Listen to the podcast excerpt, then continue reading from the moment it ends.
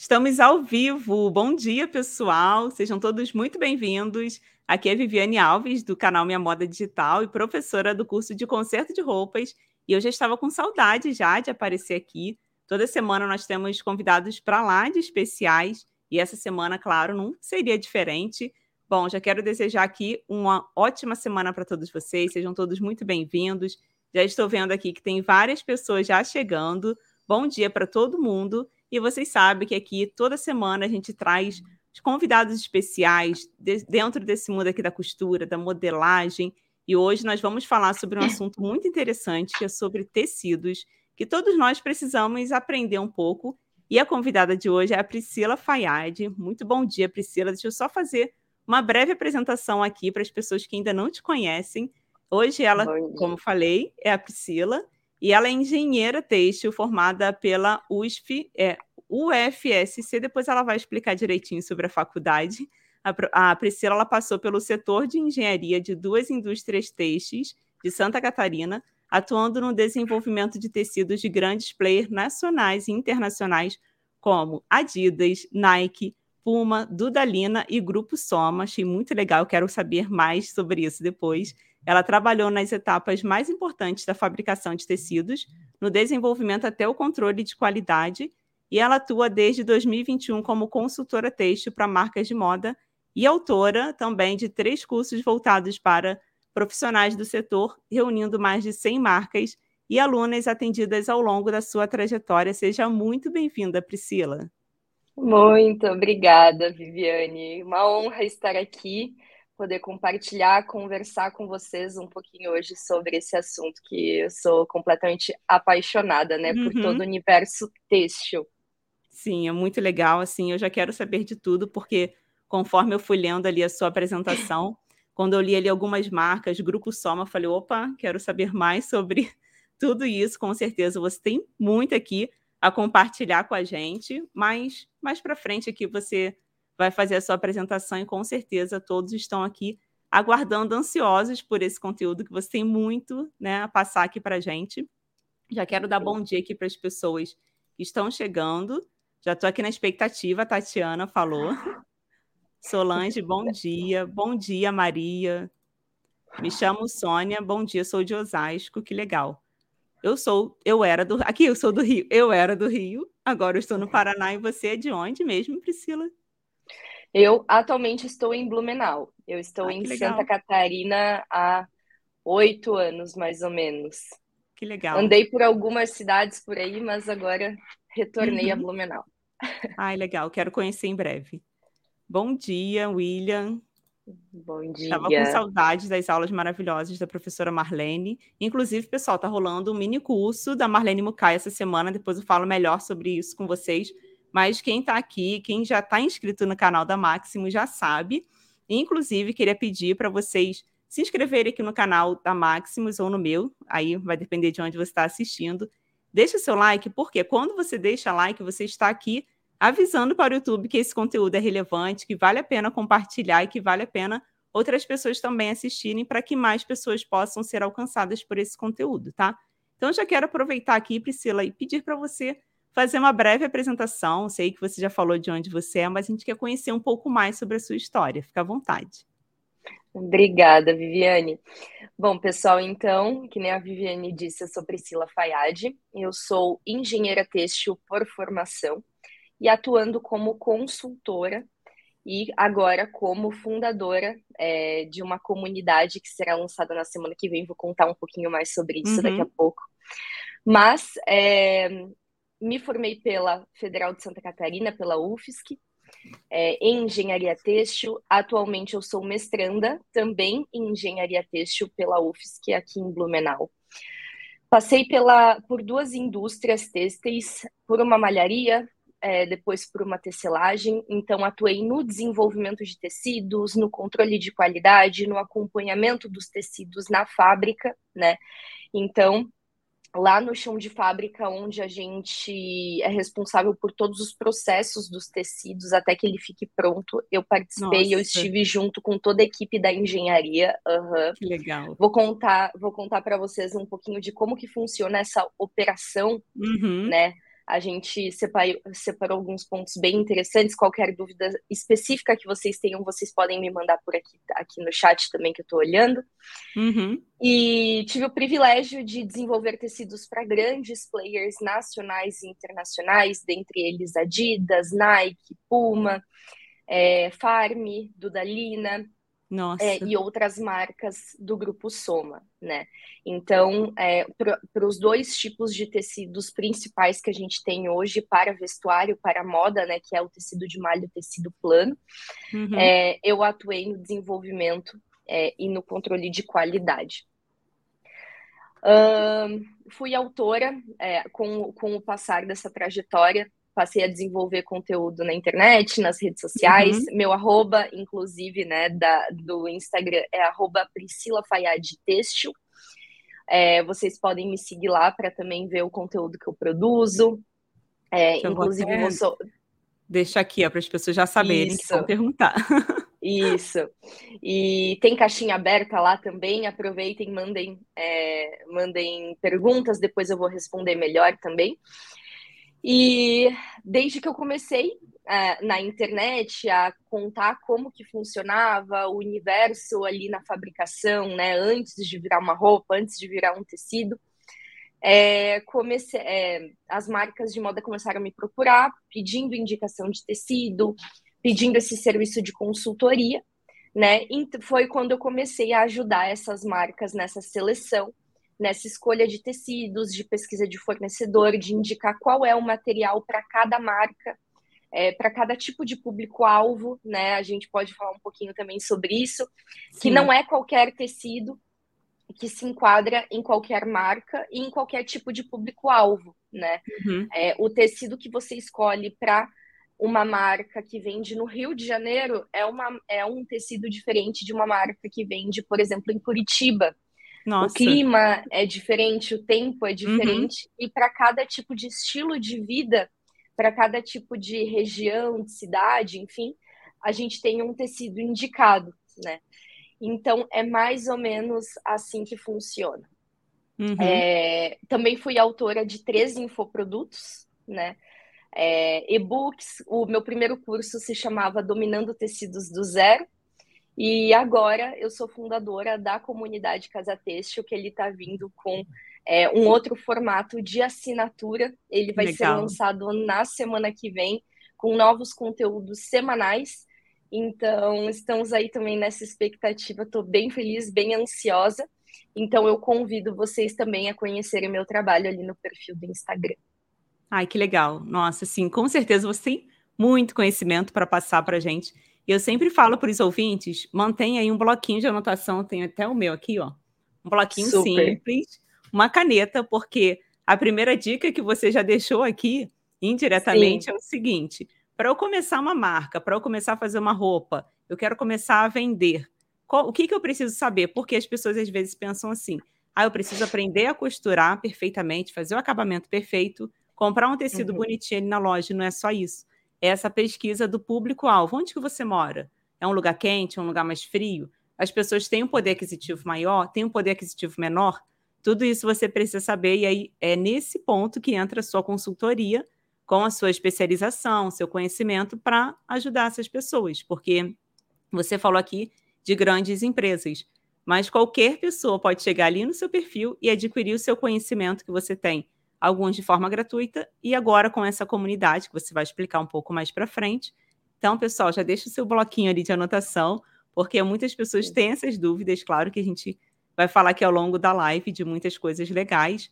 E eu já queria aqui também é, já ler os comentários e falar para vocês que vocês podem é, separar os comentários ao longo aqui da live e no finalzinho a gente vai abrir aqui para as respostas, porque às vezes vocês podem deixar aqui algumas perguntas e vai passar aqui rápido, a gente não vai ver. Então, vocês deixam separado aqui. No finalzinho aqui a gente vai falar. Então, antes da gente começar aqui com as nossas perguntas, já queria pedir novamente, pessoal, para vocês deixarem um like, que isso é muito importante. E eu quero que vocês comentem aqui o que, que vocês estão fazendo, que muitas pessoas assistem a live costurando. E eu acho muito legal, porque eu sempre fui ouvinte aqui da live, da Rádio da Costureira, e sempre estava ali, ó, com a minha máquina ligada, costurando e ouvindo. Inclusive, tem uma ouvinte aqui que falou que está Ela é de Teresópolis, Rio de Janeiro, uma área maravilhosa, eu gosto muito. E é a primeira vez que ela consegue assistir a rádio ao vivo, pois sempre está em horário de trabalho. Então, que bom você estar aqui. Fica à vontade para interagir com a gente, pode deixar aqui suas dúvidas, as dúvidas, né? Que a gente vai responder. E antes da gente continuar, lembrando aqui, pessoal, que essa semana está rolando um mini curso de modelagem com a professora Marlene Mukai, que é um mini curso gratuito. Ainda dá tempo de vocês fazerem inscrição para participar depois que terminar aqui a live. Eu vou deixar aqui embaixo na descrição do vídeo o link para vocês se inscreverem. E ela vai ensinar três modelos de roupas assim muito simples de fazer, bem lindas para primavera, verão. E aí vocês vão pegar as dicas que a Priscila vai dar aqui de tecidos para vocês já irem pensando. Quando terminar a live aqui, com certeza vocês vão correr para a loja com conhecimento de fato de qual tecido é bom. Primavera está chegando, verão, tecidos mais leves. Então, espero por vocês também aqui no mini curso. Deixa eu só ler aqui alguns comentários. Estou costurando vestido de madrinhas. Olha, que chique! De madrinhas de casamento, a Márcia falou assistindo e fazendo almoço para as crianças. Perfeito, né? Muito legal. A Paula falou: sou de Uberlândia, Minas Gerais, e estou aqui costurando e assistindo a live. Muito legal. A Neide falou: bom dia, ouvindo vocês aprendendo e costurando, sou de Itapeva, interior de São Paulo. Várias pessoas de São Paulo aqui, muito legal. Que delícia. Uhum. Então, assim, é legal que a gente consegue conversar com pessoas do Brasil inteiro, né? A gente uhum. vai aqui trazendo, compartilhando conhecimentos também. Então, pessoal, como eu falei aqui, o tema de hoje nós vamos falar tudo sobre é, tecidos com a Priscila Fayad. Eu já queria ir para a primeira pergunta, Priscila, que uhum. agora que estamos entrando nas coleções de verão, quais são os melhores tecidos que você acha assim mais recomendados para a gente fazer roupas? Perfeito. Essa, essa entra como uma das minhas especialidades, digamos assim, uhum. porque é, tem, eu, eu gostaria até de trazer uma primeira informação sobre nomes comerciais dos tecidos, né? Então, hum. o que, que é um nome hum. comercial? Famoso tricoline, bergaline, musseline, uhum. vocês sabem muito melhor do que eu sobre esses nomes, né? Mas quando a gente fala sobre um tecido para uma determinada estação, que tem uma determinada característica que a gente busca, então, por exemplo, um tecido para o verão. O que, que a gente espera dele? Qual é a característica que a gente quer dele? Que ele seja respirável, que ele uhum. seja fresquinho, que ele não esquente, né? Acho que todo mundo já passou por uma situação de usar, às vezes, uma camisa, por exemplo, que parece ser fininha, parece ser um tecido levinho, mas é uma camisa extremamente quente. É. Chega no final do dia, ela já gerou até um odor, né? De, uhum. de que você foi transpirando, foi suando. E, ou seja, por que, que isso acontece? Porque é, uma, é um tecido que não é respirável, né? É um material que não é respirável. Então, quando a gente fala sobre esse tipo de característica, a primeira coisa que a gente tem que olhar é o material do tecido, né? É a composição do tecido e não o nome dele, né? Uhum. E, e como que a gente descobre a composição do tecido, né? Lá na etiqueta de composição do tecido, aquela etiqueta branca, que vem costurada na peça, pronta. Ou então, se você compra tecido, que acho que é a maioria das pessoas uhum. aqui compra o tecido para confeccionar, como que você descobre, né? Quando você for comprar o tecido na loja ou no seu fornecedor, você vai pedir a ficha técnica do tecido, né? Lá na ficha técnica é um documento, né? Ou às vezes não é uma ficha técnica no papel, mas às vezes é desculpa, às vezes é uhum. é uma etiqueta colada no tecido, é, e essa etiqueta vai ter ali X% algodão, X% elastano, enfim. E aí vai ter ali toda a composição, todos os materiais que compõem aquele tecido, né? E quais são os principais materiais para a gente escolher para o verão? O primeiro que eu sempre indico é viscose, a uhum. viscose é um tecido extremamente fluido, extremamente fresquinho, é, altamente respirável, né? A ponto de é, eu tenho camisa de viscose de manga comprida que eu uso para ir para praia, né? Então eu uhum, jogo. eu comprei uma recentemente, assim. Uhum. É, então e, e, você não passa calor, né? É. São peças que você pode se jogar sem medo é, para o alto verão, para primavera-verão que vão ser materiais incríveis. Então, primeiro, viscose, sempre indico todos os outros primos da viscose que eu falo, né, que é ali o modal, o liocel uhum. também, são muito interessantes, mas a viscose ela ainda acaba sendo mais leve do que eles. Em segundo lugar, que a gente também indica para o verão, que também é muito interessante, são os tecidos, são as composições materiais naturais, né? Então, algodão, linho, é, rami, materiais de origem natural são muito interessantes também. E eles já trazem um aspecto diferente para o tecido, né? Então, por exemplo, esse blazer que eu estou usando, ele é de algodão. É, a cor eu sou linda, né? apaixonada né? por ele. Uhum. É, e ele é de algodão, então ele é uma peça mais estruturada.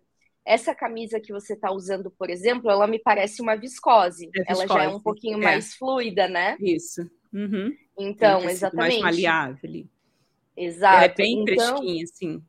Muito, muito né? E confortável, né, Viviane? Muito confortável, nossa. Muito bom. Sim. E então, conforme o que você espera também da modelagem do tecido, né? Se você quer um tecido mais fluido para fazer um vestido longo, por exemplo, uma uhum. viscose uhum. muito interessante. Agora, se você está pensando talvez numa camisa, é, numa peça um pouquinho mais estruturada, às vezes um short, um shorts, é, um shorts para esses que, que agora é, agora eu estou vendo que estão tá, produzindo bastante que é mais acinturado, um pouquinho mais estruturadinho, daí também cabe um algodão, um linho. Uhum. Então, são esses materiais que a gente indica para o verão. O que, que a gente não indica para o verão? Sintético. Sintético não é, é o inimigo do. É, assim, tem muita gente que tem muito preconceito, né? Ah, eu uhum. nunca vou usar sintético, sintético é horrível. Existem muitas questões ambientais, sim, a gente pode inclusive falar sobre isso, né? Existe a questão de plástico no sim. meio ambiente, etc. Tem muito para explorar sobre esse assunto se vocês tiverem é, interesse. Mas o sintético, ele é muito usado no inverno, né? Uhum. E a gente não tem como ainda se livrar, digamos assim, do sintético nas estações mais frias, né? Então, para quem abomina muito o sintético, nunca se esqueça que no inverno você ainda não consegue abrir mão dele, você uhum. de uma forma ou de outra vai acabar usando.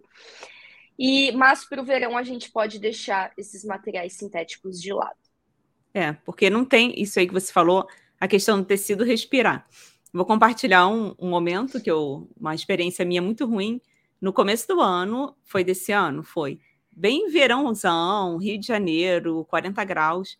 Nós fomos lá para a Quinta da Boa Vista, que é um espaço ao ar livre, um parque, assim, é, ao ar livre. E eu simplesmente coloquei uma blusa que eu achei bonitinha, cor. Ah, eu vou botar e tal. Só que eu não pensei na escolha do tecido. Era um uhum. tecido de poliéster, tecido que não era respirável, mas estava lindinha, bonitinha. Quando eu cheguei lá, Priscila, eu comecei a derreter.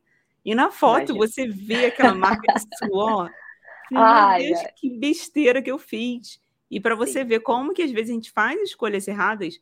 Imagina se eu tivesse feito essa blusa para vender.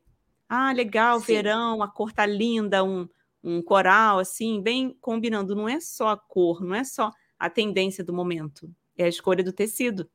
E isso é muito uhum. sério, porque às vezes a gente acaba cometendo esses erros e fala, poxa, por que, que as pessoas não gostaram? Por que, que o caimento não ficou bom? Porque para verão não tem como, gente. O tecido ele precisa respirar no nosso corpo.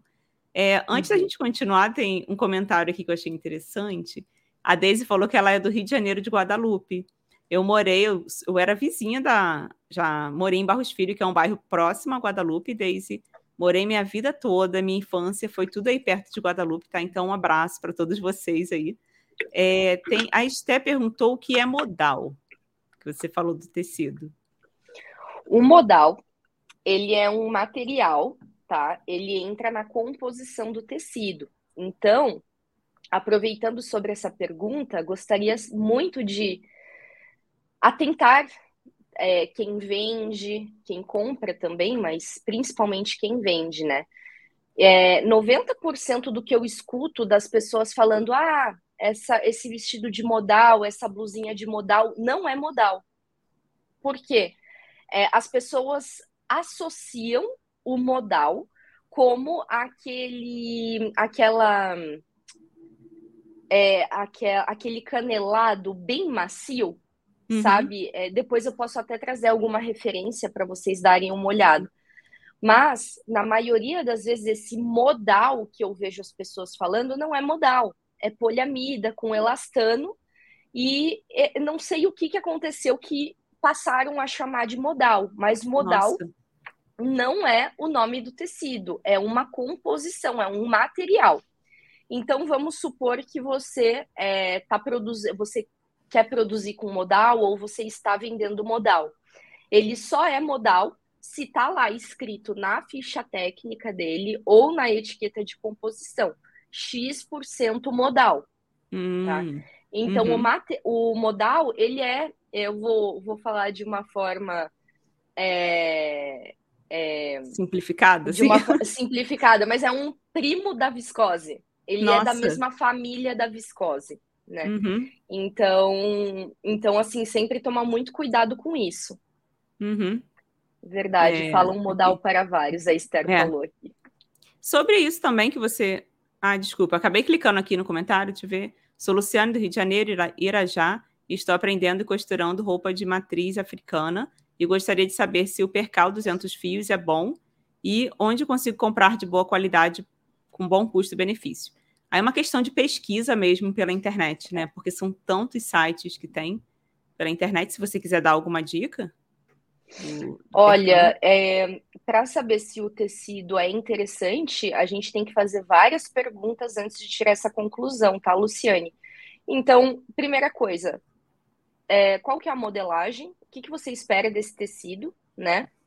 É, se é mais fluido, se é mais estruturado, o que, que você espera desse tecido, olhar o material dele, a composição. É, percal não me diz qual é a composição do tecido, uhum. então eu não sei nada sobre ele, né? 200 fios, tem que analisar, tem que dar uma olhada em mais especificações, dar uma olhada em ficha técnica, né? É, Para quem confecciona, é muito interessante ter um conhecimento mais aprofundado de análise de ficha técnica para vocês tomarem as melhores decisões. Né? Até é, na comunidade Casa Têxtil, a gente vai ter um, nossa, aulas e aulas e aulas falando sobre isso, porque é um dos pilares uhum. para você tomar boas decisões, né? É, o, o, o, percal entra no nome comercial do tecido, ele não me fala muita ah, tá. coisa. Entende? É, eu conheço assim, percal como tecido estruturado para lençol, um exemplo. Mas pois eu é. pode se fazer uma roupa. Mas é o que você falou, depende da modelagem dessa roupa.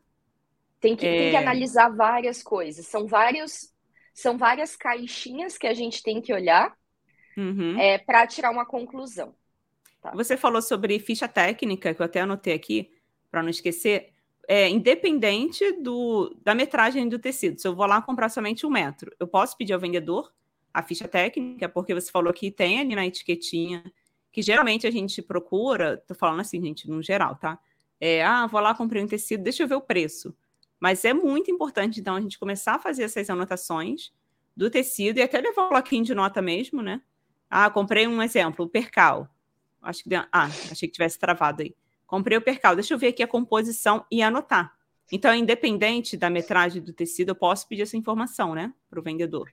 Com certeza, isso é um documento, tá? É, eu falo que se você compra um tecido sem a ficha técnica dele, é, é a mesma coisa que uma pessoa sem uma identidade, uma certidão Nossa. de nascimento, entendeu? É uhum. É como se você não tivesse registro de quem você é, de onde você veio, para onde você vai, nada, entende? Uhum. É, então, é um direito seu, tá? É, inclusive, por exemplo, em consultoria, como eu tenho esse contato direto com fornecedores, né? É, eu peço peça, eu peço metragem para peça piloto. Então eu peço ali um metro, dois metros, três metros para a gente fazer uma peça piloto. E eu nem peço a peça piloto se eu não tenho a ficha técnica, porque uhum. é como se eu estivesse dando um tiro no escuro. É como se eu estivesse indo na tentativa e erro e aí, se deu certo, eu não sei por que deu certo. E se deu errado, uhum. eu não uhum. sei por que deu errado. Sim. Ou seja, é, não faz sentido a gente tomar esse tipo de decisão, entende? Porque a gente não consegue replicar isso. Uhum. Então, vamos supor que você fez uma peça que os seus clientes amaram. Nossa, é, esse tecido foi incrível, foi perfeito, deu super certo. Eu preciso comprar de novo. Uhum. E aí? É, Se alguém mudar o nome assim, dele. No nome, simplesmente, a ah, viscose, tá legal. Mas qual foi a composição dessa viscose? Exatamente. A mesma coisa exemplo... que havia um exemplo, o, o, linho. Desculpa, te interrompi. Pode falar. Não, não, não, não. Pode seguir. Pode, Pode falar. O linho, por exemplo. Ah, eu quero um linho. Se você for comprar o linho mesmo, linho, é, vamos colocar assim, 100% linho, ele tem um valor bem mais elevado. E às vezes a gente chega na loja e vê o linho 20 reais. Eu falo, ué, isso não é linho. Porque o vendedor não vai te informar ali as, as informações técnicas mesmo da ficha técnica. Por isso que é importante a gente sempre perguntar. E qual é a composição? Porque às vezes está ali, um exemplo, 70% viscose, 30% linho. Me corrija se eu estiver errada. Que tem o misto, não, é isso não é mesmo. Aham, uhum, com certeza. E uhum. aí eles vendem. Não, e assim, isso ainda, pelo menos tem linho nesse exemplo que você deu, né? Porque uhum. assim, se vocês olharem ali, se vocês derem um, uma olhada rápida ali no meu feed, eu postei na semana passada isso. Eu estava fazendo pesquisa para um fornecedor e tinham assim, ó, quatro, quatro artigos bases, né, tecidos desse fornecedor, uhum. que era o nome do tecido era linho, era 100% poliéster.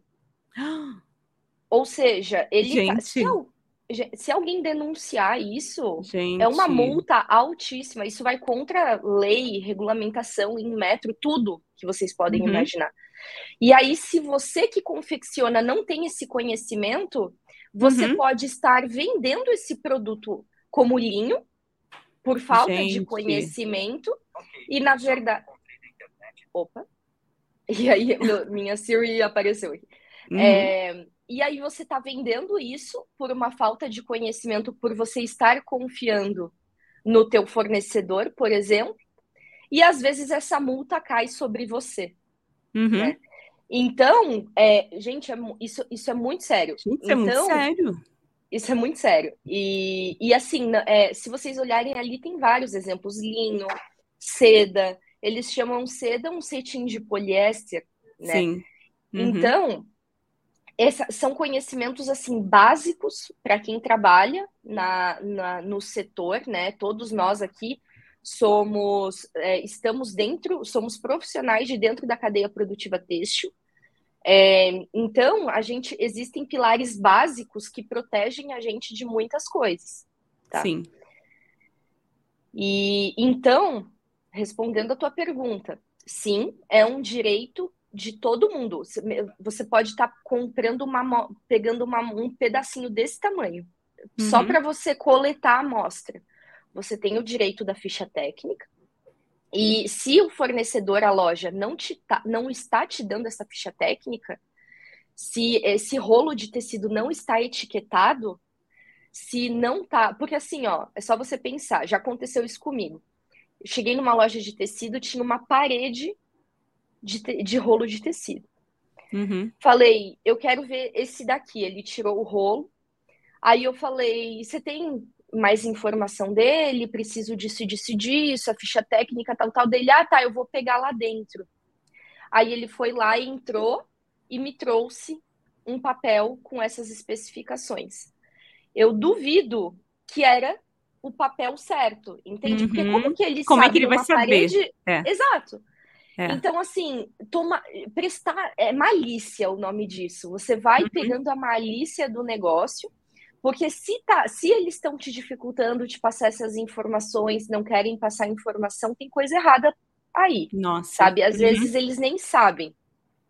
Então, tomar muito cuidado, confiar no fornecedor que você está comprando, né? Inclusive nos melhores sites é, de compra de tecido tem ali a ficha técnica disponível né? Uhum. Você tem ali já baixar ficha técnica, você tem ali teste de qualidade, composição, os cuidados que aquele tecido precisa. Uhum. Tem muita informação ali que você pode usar ao seu favor. É, inclusive, assim, quero até lembrar aqui, com certeza a maioria das pessoas sabem, mas na Maximus Tecidos tem um site lá que vocês podem comprar tecidos online, tá? É, a, não sei se foi a Luciana que perguntou sobre o tecido de percal, não sei se tem o percal 200 fios, que é um tecido bem específico, na estampa específica que você quer, mas tem assim, tecidos finos e tem todas as informações, tudo isso que você está falando. Inclusive, no site da Maximus tem uma informação, assim, um detalhe bem interessante, que é, às vezes, você quer fazer uma roupa, mas não sabe a, metra a metragem certa. Aí lá tem uma tabela, um exemplo, eu quero fazer um vestido. Qual é o meu tamanho? 40. Aí você vai clicando lá e ele já mostra para você. Ó, você vai precisar de 2 metros de tecido. E aí não tem como errar. Então, só vocês visitarem o site da Maximus, só pesquisar no Google, vocês vão ver lá o, o site. E quem é aluno ou aluna dos cursos da Maximus tem desconto também de alunos, só vocês acessarem aí, tá bom? Então, aqui eu tô Muito legal. É, vendo os comentários e eu queria dar uma dica para vocês é, sobre isso que você falou, Priscila, da amostra, um exemplo. Eu já lembrei de uma coisa importante. É legal a pessoa também pegar uma amostra do tecido que comprou, você foi lá, pediu as especificações técnicas, como ela já explicou, e deixar anotado um papelzinho, você grampeia no papel e vai guardando uma amostra mesmo, para depois vocês terem é, esse, essas informações. Eu tenho uma pasta que às vezes eu guardo essas coisas, sabe essas pastas com divisórias plásticas? Você pode ir colocando ali dentro, porque mais para frente, um exemplo, esse blazer que você está usando, lindíssimo, maravilhoso, gostei da cor, gostei do, do tecido. Mas que tecido foi esse? E se eu quiser fazer um novamente, vamos supor que eu tenha feito, né? E se uma cliente pedir novamente, é o que você falou. E se mudar o nome do tecido, você vai ficar meio perdida, perdido. Então tem que ter as informações ali e com uma amostra você já vai saber, ó, esse aqui foi 100% linho ou 100% viscose. Então é bem interessante vocês fazerem é, essa questão das amostras até para mostrar para os clientes. Eu lembrei de uma coisa que não tem nada a ver com costura, eu fui no açougue, como eu estou morando agora em um, um bairro diferente, uma cidade diferente, o nome das carnes aqui, alguns nomes são diferentes. E eu conhecia lá no Rio como algumas carnes específicas, um exemplo, contra filé. Aí eu fui lá no açougueiro, perguntei quanto que tá o contra filé, ele falou 50 reais. Eu falei, hum, tem alguma carne mais em conta que seja tão boa quanto? Ele me deu uma carne lá que eu não lembro o nome. Aí testei assim, trouxe para casa, nossa, a carne é maravilhosa, assim, super macia e foi a metade do preço. Falei, gente, que legal. Só que eu preciso anotar para quando eu voltar lá comprar a mesma carne. Porque, para você ver, não é o nome. Às vezes a gente tem que saber o quê? Qual é o corte que foi tirado ali. Ai, desculpa, gente, pela. Pela... Não, mas é uma analogia ótima. É, ótima mas eu tenho que saber qual foi é o corte do boi. Porque foi um corte maravilhoso, uma carne maravilhosa, que até eu vou fazer no almoço ali, que é muito rápido de fazer, tão boa quanto. E o preço bem mais em conta. Então, preciso fazer o quê? anotar para não esquecer. A então, boa notícia é que tecido a gente consegue guardar a amostra, né? A carne de não. Ai, meu Deus, imagina isso num corte, os cortes de podcast. Comparação Ai. de carne com tecido. Mas de é algo assim que, que eu lembrei. Mas, ó, eu posso até hum. mostrar, hum. quer ver? Eu posso. Tá aqui. A sorte é que eu acho que eu deixei aqui nessa gaveta, quer ver? Uhum. Cadê? Aqui, ó. Se eu soubesse que a gente ia falar sobre isso, tinha até deixado mais fácil aqui, ó. Enquanto isso, vou ler um comentário aqui, ó. A Priscila Celino, sua xará, falou. A Priscila é top. Que ah, linda. obrigada, Pri, minha xará. Uhum. Mas olha só, Viviane, aqui a gente tem uma ficha é, uhum. que eu desenvolvi exclusiva para quem entrar agora na comunidade Casa Têxtil na semana que vem, né? Nossa. E tem justamente isso que você acabou de falar, ó. Já tem o espaço para você Ai, grampear uhum. a amostra do tecido. Aqui tem anotações para você fazer observações, né? Então, gostei disso, não gostei daquilo, uhum. essa, nessa modelagem poderia XYZ, enfim. Observações da peça piloto, Uhum. E aqui em cima tem, ó, informações comerciais, código, nome comercial, fornecedor, Nossa. informações técnicas do produto. E aí uhum. vai ter uma aula explicando como você preencher tudo isso daqui e fazer que nem você faz, né? Colocar ali na, na, na pasta plástica. Uhum você pode até colocar no verso da folha o seu desenho, a foto Ai, que legal, da gente. peça pronta. Olha o profissionalismo, olha o nível de profissionalismo. Não. Assim, gente, não, é outro nível, não. Para quem está querendo é começar, é... gente, isso é muito hum, importante, muito é. mesmo.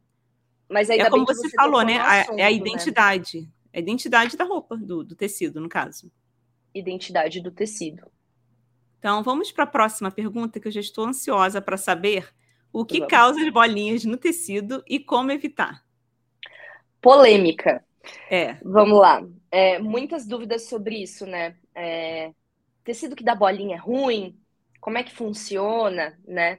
Então, assim, pessoal, é, não é só um fator que vai influenciar na bolinha, de dar bolinha no tecido, né? Tecnicamente a gente chama de peeling. Então, se um dia vocês se depararem com a palavra peeling, é, com dois peeling. L's e NG no final, uhum. é, na internet, nos conteúdos às vezes que eu falo, né? Eu falo, ah, é, qual é a tendência de gerar peeling no tecido, né? Uhum. Mas nada mais são do que as bolinhas. Então, não é só um fator que contribui, tá? O tipo de fio influencia diretamente na tendência que esse tecido tem de gerar o peeling. É, inclusive, é um dos fatores que mais influencia. Nós, comprando o tecido, e mais ainda o consumidor final comprando a peça pronta, a gente não consegue saber qual foi o tipo de tecido, uhum. de fio que foi usado na fabricação do tecido, né? Então existem fios que têm uma tendência muito mais fácil de dar esse peeling, né, de gerar, e outros menos. A gente consegue citar alguns exemplos de tecidos que dão mais rápido, que já é uma uhum. tendência comum. Então, o tricô, o tricô é disparado, né? Uhum. A gente não consegue nem usar uma peça por cima do tricô, por exemplo, que já. Ah! Depois eu conto minhas experiências. Isso. Deixa eu anotar aqui. Anota, porque assim, ah. o que que causa, né? Antes da gente falar qual é o que mais, o que mais dá tendência, o que que causa? O atrito. Então, uhum. conforme você vai desgastando aquela superfície do tecido, seja por lavagem, seja por atrito, você percebe que qual é o primeiro lugar que dá bolinha? Embaixo do braço, uhum. entre as pernas do tecido, às vezes no lugar que a bolsa fica fica Sim. batendo, né, roçando, enfim. É, então são os primeiros lugares. Então esse é o motivo. É o atrito, é o desgaste uhum. superficial do tecido, né? E aí, por isso que aquelas caixa-réu, aquelas peças de caixa-réu de inverno, dá muita bolinha, porque a gente Sim. coloca a jaqueta por cima. Sim. Então tem ali um tecido é, atritando aquela peça de baixo. A flanela tende a dar bolinha, gerar peeling mais rápido, porque a flanela passa por um processo de flanelagem que dá uma pequena desgastada, na uhum. superfície do tecido para dar aquele aspecto apeluciado, que é uhum. típico da flanela, mas acaba tendo uma tendência maior ao peeling por esse motivo, né? Então, esse é o motivo, tá? Como evitar a bolinha, né? Evitar ao máximo esse tipo de desgaste.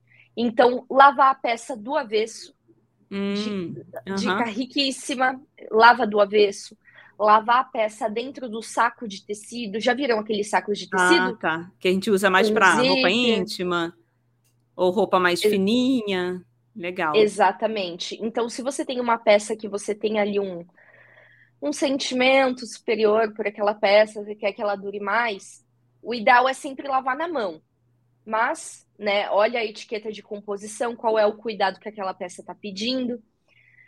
Se ela está pedindo lavagem à mão, tenta dar uma atençãozinha para a peça para lavar a mão, porque uhum. vai ter uma durabilidade muito melhor essa peça. Mas é, se essa peça, se tiver liberado lavagem na máquina, é, lava do avesso, no saco de tecido, sabão líquido, super hum. válida essa dica. Queria que você falasse sobre sabão. Que Nossa, eu vi você falando senhora. no Instagram. Eu já sabia Sim. da importância, mas quando você começou a explicar, não sei se foi na caixinha de perguntas, Falei, meu Deus, o que eu tô fazendo com as minhas roupas? Que às vezes a gente esquece. Ai, tá na correria, faz sabão em pó mesmo. Fala um pouquinho, por favor.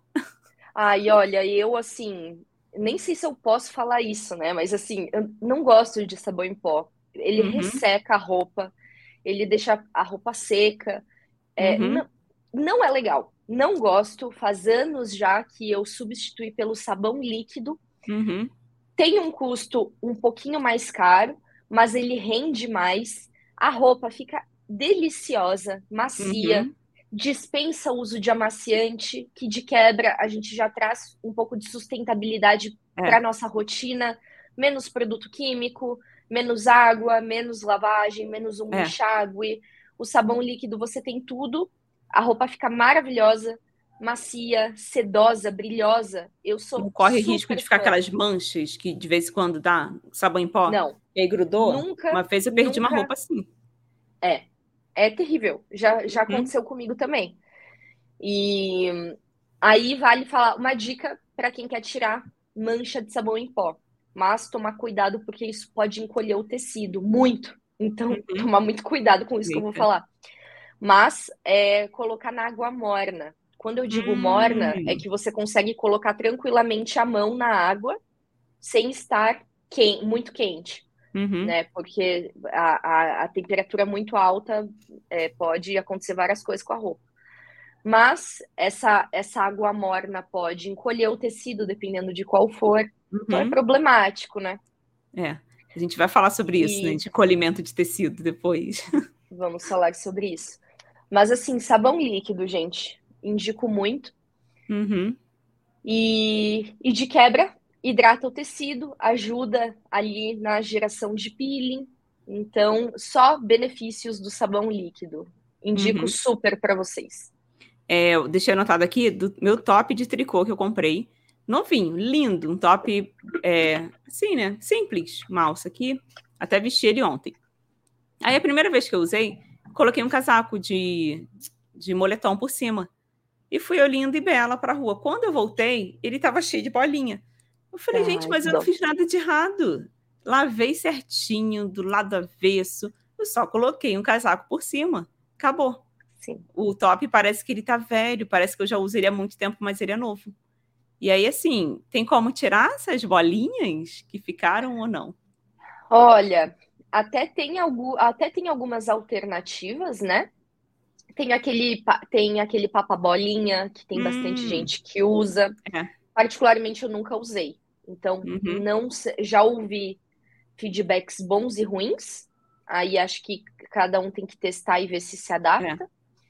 Tem aquele que cola, né? Porque esse papa bolinha, ele meio que eu não sei direito como que funciona porque eu nunca usei, mas parece que ele meio que queima, alguma coisa assim. É, se alguém souber, podem deixar aqui nos comentários para quem já testou é. também. Exato, se alguém já usou, pode contar assim, aí pra geralmente gente. quando, é, um exemplo, se a calça, uma calça comprida tá com pelos, eu coloco fita durex larga. É, uhum. Enrolo, né, assim na mão e vou grudando, aí eu sei que tira. Perfeito. Mas Perfeito. né? É a é. mesma coisa do daquele giratório, uhum. que tem uma cola, uma colinha Isso, que vai... eu tenho. É, isso aí eu tenho. É. Inclusive, e também tem assim, a famosa gilete, né? Que também é, é, é. um pouco mais rústico o processo, pode estragar o tecido, tem que tomar é, muito cuidado. Tem medo. Tem que tomar cuidado, bastante. Uhum. Então, eu queria saber, pessoal, se vocês estão gostando aqui dessa live. A Priscila já deu um monte de dicas aqui, que, sinceramente, esse meu bloquinho aqui é pouco, tá? é pequeno, depois eu tenho que assistir essa live novamente para realmente anotar as dicas que você está dando aqui, porque são dicas riquíssimas. Eu quero que vocês deixem aqui nos comentários se vocês estão gostando, se vocês já anotaram aqui as dicas, tá?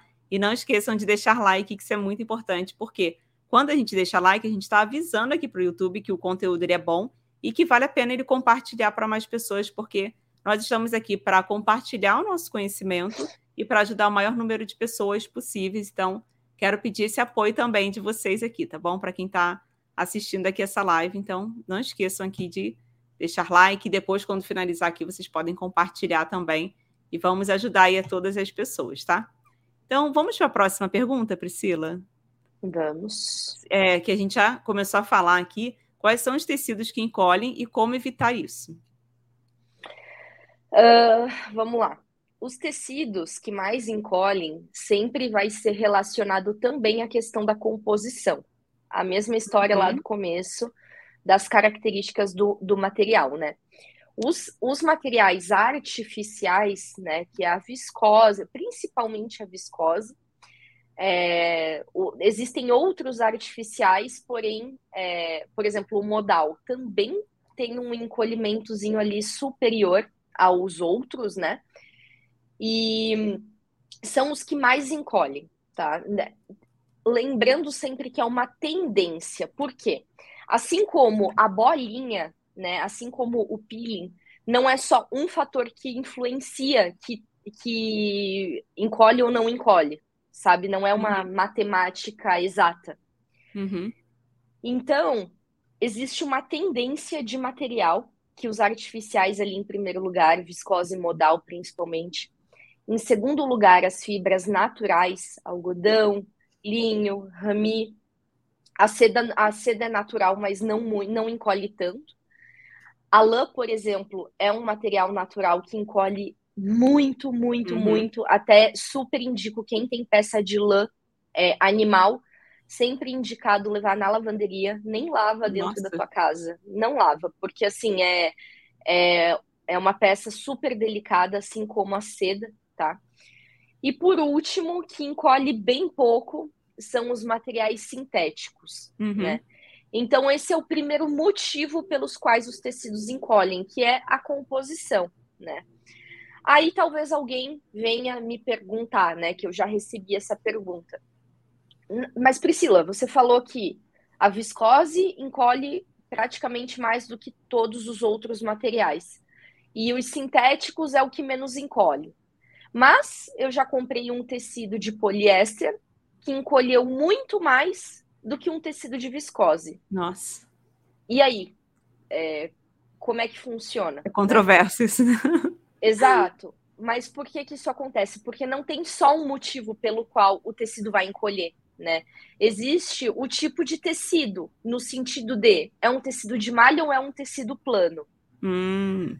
O tecido de malha, ele encolhe muito mais do que o tecido plano. Existe uhum. essa tendência. Então, a, a gente pode ter, por exemplo, um tecido de malha de poliéster que encolhe muito mais do que um tecido plano de viscose. Sim. É como se fosse um somatório. Eu sempre faço uma analogia assim, você quer emagrecer. É uma coisa que vai te fazer emagrecer? Não. Não, né? Hum, Adianta a gente ir na clínica vários hábitos. Você tem que ir na academia, você tem que se alimentar melhor. É, aí você vai numa clínica de estética para fazer um tratamento estético. Se você não, se isso não tiver associado com a sua alimentação e os seus hábitos de rotina de exercício, não vai te trazer resultado, uhum. né? E eu faço esse tipo de analogia só para vocês entenderem é, que nunca é só uma coisa que vai influenciar. Por isso que tem que tomar muito cuidado quando a gente ouve muita regra, né? Ah, tal tecido é tal coisa. Existem algumas coisas que são regras, como, uhum. por exemplo, a respirabilidade do tecido, é uma regra que a gente pode levar, porque é material, né? O material uhum. têxtil, a gente consegue ter isso como uma lei da, da natureza dos materiais, né? Enfim. Mas existem muitas outras coisas de comportamento têxtil que não é uma regra. Por isso que é importante a gente saber analisar todas as caixinhas. Inclusive, o encolhimento tem na ficha técnica. A gente nem ah, falou sobre isso. É, tá, já ia perguntar. É, é. muito importante. Porque hum. lá na ficha técnica tá escrito exatamente assim. Encolhimento no sentido da trama. Encolhimento no sentido Nossa, do urdume. gente, olha só. Exato. E como que a gente o erra? É o comprimento. Porque a gente Oi, simplesmente vai lá, não, na maioria das vezes, vamos botar assim, quem está começando. Ah, vai lá, qual o tecido? Porque as pessoas perguntam muito de nomes. Viviane, qual é o melhor tecido? É a viscose? É o linho? É... Não, é o, é o que você está falando aqui desde o início, não é o nome. Porque imagina só se muda o nome, como já aconteceu.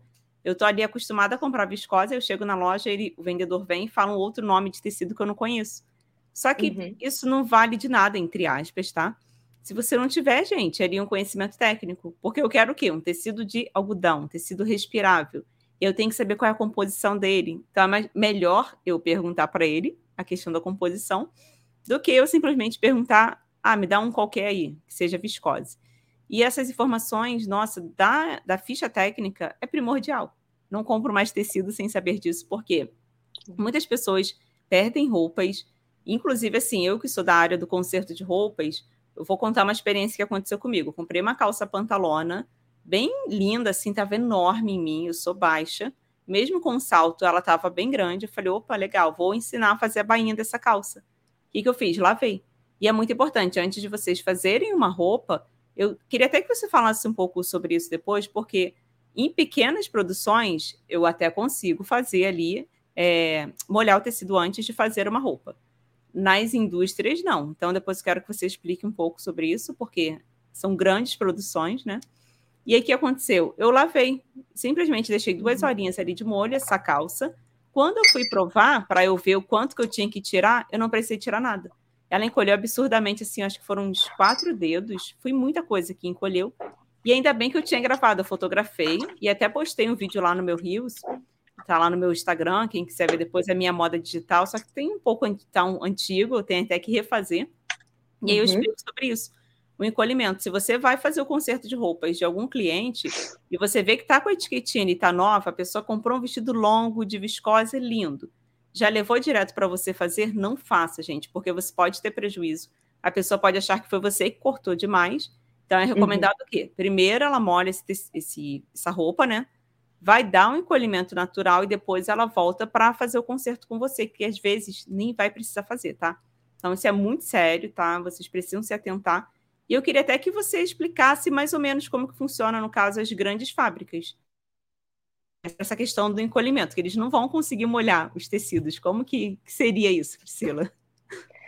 Perfeito, Viviane. Acho que essa, essa informação que você deu aí é de milhões mesmo, porque de fato é uma, é uma sugestão que eu sempre dou, né? Antes uhum. de fazer qualquer ajuste, sempre lavar pela primeira vez, deixar ali um pouquinho de molho, que vale muito a pena e às vezes nem precisa. E, e vocês que são profissionais que estão lidando diretamente com isso, realmente, às vezes uhum. o cliente não tem esse conhecimento e culpa é. vocês, né? Então é muito é. importante ter esse cuidado. Um, agora, falando de. É, tem duas coisas que eu quero falar sobre isso que são muito legais. Assim. O primeiro deles é sobre preço né? É, a, a primeira provocação, digamos assim, que eu sempre dou é o seguinte: é, Viviane, você já imaginou é, 16 reais ser mais barato do que 14 reais? Não. Não, Não faz né? sentido. Não. pois é, porque pode acontecer. E eu vou, vou explicar para vocês o porquê que isso pode acontecer e como que isso acontece, tá? É, você vai comprar um tecido de viscose, tá? Para fazer um vestido. Esse você te, você tá olhando em dois sites, em dois fornecedores diferentes, né? Os dois te deram a ficha técnica desses tecidos, tá? Um deles, é, uma viscose tem 15% de encolhimento Hum. O outro tem um encolhimento quase zero. Eu vou, vou, vou falar números aqui é, bem extremos para ficar claro. Mas uhum. esse, isso que eu estou contando para vocês aconteceu com uma cliente minha, tá?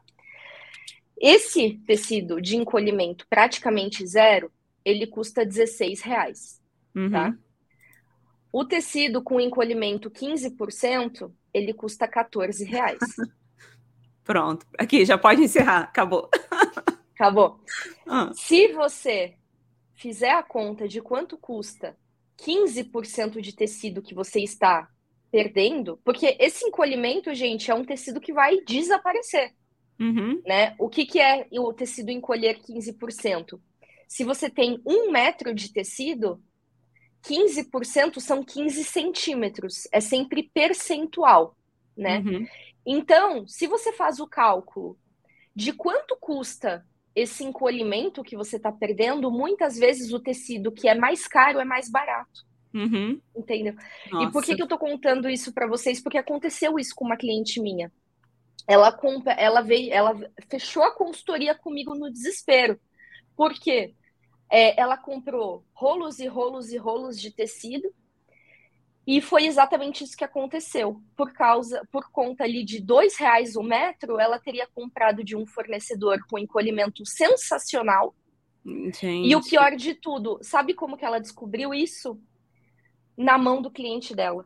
Ah, não. O cliente dela, juro por Deus, o que ela perdeu de Ah, produção, não, de estoque, ela, o que ela perdeu, tudo, assim, ó, foi um Uhum. desastre. O, o rombo que deu ali no caixa dela foi absurdo. E, resumindo, aconteceu na, na mão do cliente dela, então a, a cliente dela falou, o mesmo exemplo que você comprei, nossa, como assim? Eu comprei uma, uma pantalona de viscose da, da sua marca, olha aqui, mandou foto, a Ai, calça tava na canela, Não, Entendeu? gente, não. acabou com a peça. Resumindo, Hum. muito importante analisar essas características de qualidade, né? E aí, vamos para a sua segunda pergunta, né? Como é que funciona industrialmente isso, Uhum. né? A gente, a indústria não consegue lavar o, o Uhum. tecido para ele encolher, né? Por isso que também é importante a gente saber escolher muito bem o nosso fornecedor e analisar a ficha técnica. Por quê? O fornecedor ele consegue estabilizar esse tecido na fábrica. Então, Ah, a, Prisci- a Priscila é uma fabricante de tecido, a Viviane é, uma, é a minha concorrente, né? Nós temos, a gente produz o mesmo tecido, nós somos concorrentes, cada uma produzindo o seu. É, às vezes o tecido é o mesmo, mas o, o, da Vivi- o tecido da Viviane tem um encolhimento bem mais baixo, porque ela teve o cuidado dentro do processo do tecido de estabilizá-lo, então o Nossa. encolhimento é menor, enquanto a Priscila não tem tanto esse cuidado, por qualquer motivo que seja, e o meu encolhimento é mais alto, né? Então, de fato, a indústria não lava o tecido para encolher, para fazer Uhum. ele encolher, mas ela consegue estabilizar ele em máquinas específicas. Então, a gente consegue saber tudo isso através da ficha técnica e confiando muito no fornecedor que a gente está comprando. Gente, isso é demais, meu Deus do céu. E assim, eu passei por uma experiência tão chata. No mês passado, eu fui para São Paulo. Aí, como eu sabia que estaria frio, falei, vou comprar uma blusa numa marca bem conhecida daqui do Brasil. Uma Uhum. blusa de viscolaicra, aquela malha Uhum. mais fininha, de manga, porque eu queria usar com calça leg para viajar, eu acho mais confortável. E aí ela é compridinha. Eu falei, a intenção é, como eu tô com uma calça leg, eu quero que fique comprida mesmo. Eu, assim, como costureira, eu deveria ter tido essa preocupação, mas sabe quando você tá, ai, tão eufórica com a viagem e tudo mais? Fui lá, eu não queria fazer a roupa. Fui lá e comprei. Aí falei Uhum. com a menina, falei, olha só, com a vendedora. Eu falei, olha, essa blusa é para eu usar como com leg mesmo, quero que ela fique bem comprida. Tanto que eu até compro um número maior para eu apertar na lateral e ter ela com comprimento legal. Sendo que eu fiz o quê? Eu não lavei. Eu, eu sempre lavo todas as roupas que eu vou, que eu compro, é, roupa nova, eu lavo antes de usar. Como não deu tempo, falei, vou com ela mesmo. Linda, Uhum. maravilhosa. Quando eu voltei, que eu lavei, gente, ela encolheu de uma forma que a blusa tá horrível. Assim, não é que está horrível. Agora eu só consigo usá-la com jeans, não posso mais usar com leg. Ela perdeu a função dela, que seria usar comprida, que estava batendo aqui assim, bem abaixo do bumbum, estava linda. E ela encolheu absurdamente. Eu tenho foto, que eu tirei foto no dia no provador. Sendo que eu fui lá, falei na loja, só que eu estava na semana já da mudança. Eu não consegui resolver isso. E essa loja não tem aqui no Paraná. Aí, é, com- assim, conversei rapidamente com a vendedora. Ela falou: olha, você vai ter que ir na loja específica, vamos mandar para análise, vai demorar dois meses. Eu falei: é, legal. Acabei de jogar meu dinheiro fora. Foram duas blusas. Então, olha só, a gravidade que é. Eu vou comprar novamente nessa loja? Não vou. Porque o erro foi da vendedora de não ter me falado, e essa vendedora falou: é, você não foi orientada sobre isso? Todos nós somos orientados a comunicar que tem um encolhimento, a gente precisa passar isso para o cliente. Falei: não, a linda de bonita lá não. E como eu tenho dinheiro sobrando, né? É isso. A, a intenção, a- a- in- infelizmente, a gente fica indignado e parece isso. Meu dinheiro simplesmente foi jogado no lixo. E eu vou ficar com duas blusas que eu vou usar? Vou. Mas agora com jeans. Perdeu a função dela, de usar com leg. Então, olha só a seriedade. Eu não vou mais comprar nessa loja e não vou mais indicar essa loja. E acabou. Uhum. Tudo bem, é uma cliente só? É uma cliente, só que é uma cliente que poderia trazer mais outras clientes satisfeitas. Não vou mais indicar, entendeu? Então, gente, Perfeito. É muito sério. Isso tudo que a gente está conversando aqui é muito grave. E assim, né, Viviane, é, com certeza não foi só você que teve essa má experiência, né? E assim, eu gosto muito de falar para quem quem vende as próprias peças, né? Para quem tem marca, para quem Uhum. confecciona para vender, eu acho que vem esse exemplo que você deu encaixa perfeitamente numa coisa que eu sempre falo, né? Porque as pessoas elas me perguntam assim: "Ah, mas todo mundo vive comparando o preço do meu produto com outras Sim. marcas uhum. maiores. Ah, a, a, o blazer que eu vendo a valores aleatórios, mas tipo assim, o blazer que eu vendo a 500 reais, o meu cliente questiona o porquê que o fulano vende uhum. por 200, 150, né? E aí eu sempre gosto de falar o seguinte, que qualidade é uma semente que a gente planta para o médio e longo prazo. Nossa. Porque às vezes esse cliente, ele não vai dar muito valor para todo aquele diferencial que você está comunicando, porque você conhece uhum. o seu produto, você sabe do tecido que você está comprando, do cuidado que você tem do começo ao fim. Então você explica tudo isso para ele. Explica do encolhimento, da composição, da... você fala tudo para ele, né? uhum. né? Talvez a primeira decisão dele realmente seja não comprar de você e comprar pela metade do preço. Mas o jogo muda quando a pessoa tem uma experiência ruim por uma qualidade ruim. Uhum. Aí o próprio cliente ele bota a mão na consciência e ele fala assim: Poxa vida, o meu dinheiro vale mais do que isso, né? É. E foi o que aconteceu com você, uhum. né? Hoje eu tenho certeza que hoje você não vai se importar de pagar um pouco mais caro de uma uhum. marca que vai te entregar uma peça que você vai ter por anos, né? Uhum. Uma qualidade bacana Assim como eu aprendi a ser dessa forma também, né? É. Hoje, o que, que eu aprendi? Que eu prefiro ter uma peça, eu prefiro comprar uma peça topíssima, que uhum. eu vou uhum. usar por anos, boa, bonita, tudo, do que ter cinco que vai virar um horror depois que eu lavar pela primeira vez. Uhum. Né? Eu, sou, eu era totalmente contrário, porque assim, eu vamos contar rapidamente aqui uma trajetória. Eu sempre é, na minha infância, a gente passou por dificuldades financeiras muito grandes. E a gente só comprava roupa no final de ano. Ah, Natal, Ano Novo, época de comprar roupa e sandália. Aí veio a adolescência, aquele perrengue todo, aí comecei a trabalhar. Quando eu comecei a trabalhar, comecei lá com meus 16 anos, eu era atendente do Bob's, ganhava. Gente, era muito pouquinho que eu ganhava. Só que, peraí, deixa eu só abrir um parênteses, é que começou a cair uma chuva aqui e uma ventania lá fora, então se der uma oscilação, a internet cair, eu prometo que eu volto, tá? Que tá, tá aparece até um sinalzinho do Wi-Fi, fiquei preocupada. Tá uma ventania aqui. Mas é assim, quando eu comecei a trabalhar, eu não tinha mentalidade assim de é, economizar dinheiro, de valorizar meu dinheiro. Pensa, uma adolescente começou a trabalhar, tem seu próprio dinheiro. O que, que eu fazia? Comprava tudo que eu via pela frente e eram roupas na promoção. Eu pensava assim, eu tenho que ter quantidade e não qualidade, porque qualidade é caro. Eu não vou ter dinheiro para comprar. E aí eu ia lá e comprava as blusinhas baratinhas. O que, que acontecia? Lavou, desbotou. Eu falei, gente, que estranho. O que, que eu fiz de errado?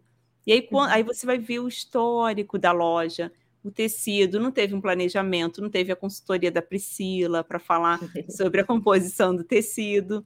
Você comprou a blusa ali, não que a gente não possa comprar roupas baratas, gente, pelo amor de Deus, não é isso. Eu continuo Sim. comprando, né? Tá na promoção, compro. Só que não é porque está na promoção, não é porque essa blusa que está custando 40 reais que eu vou, opa, não, eu vou olhar a composição, vou ver se o tecido realmente é bom, vou ver a marca, se realmente é confiável. E hoje em dia, com a mentalidade que eu tenho, inclusive vou até contratar uma consultora de estilo, fiz uma análise de coloração pessoal para ver as Legal. cores que ficam bem em mim.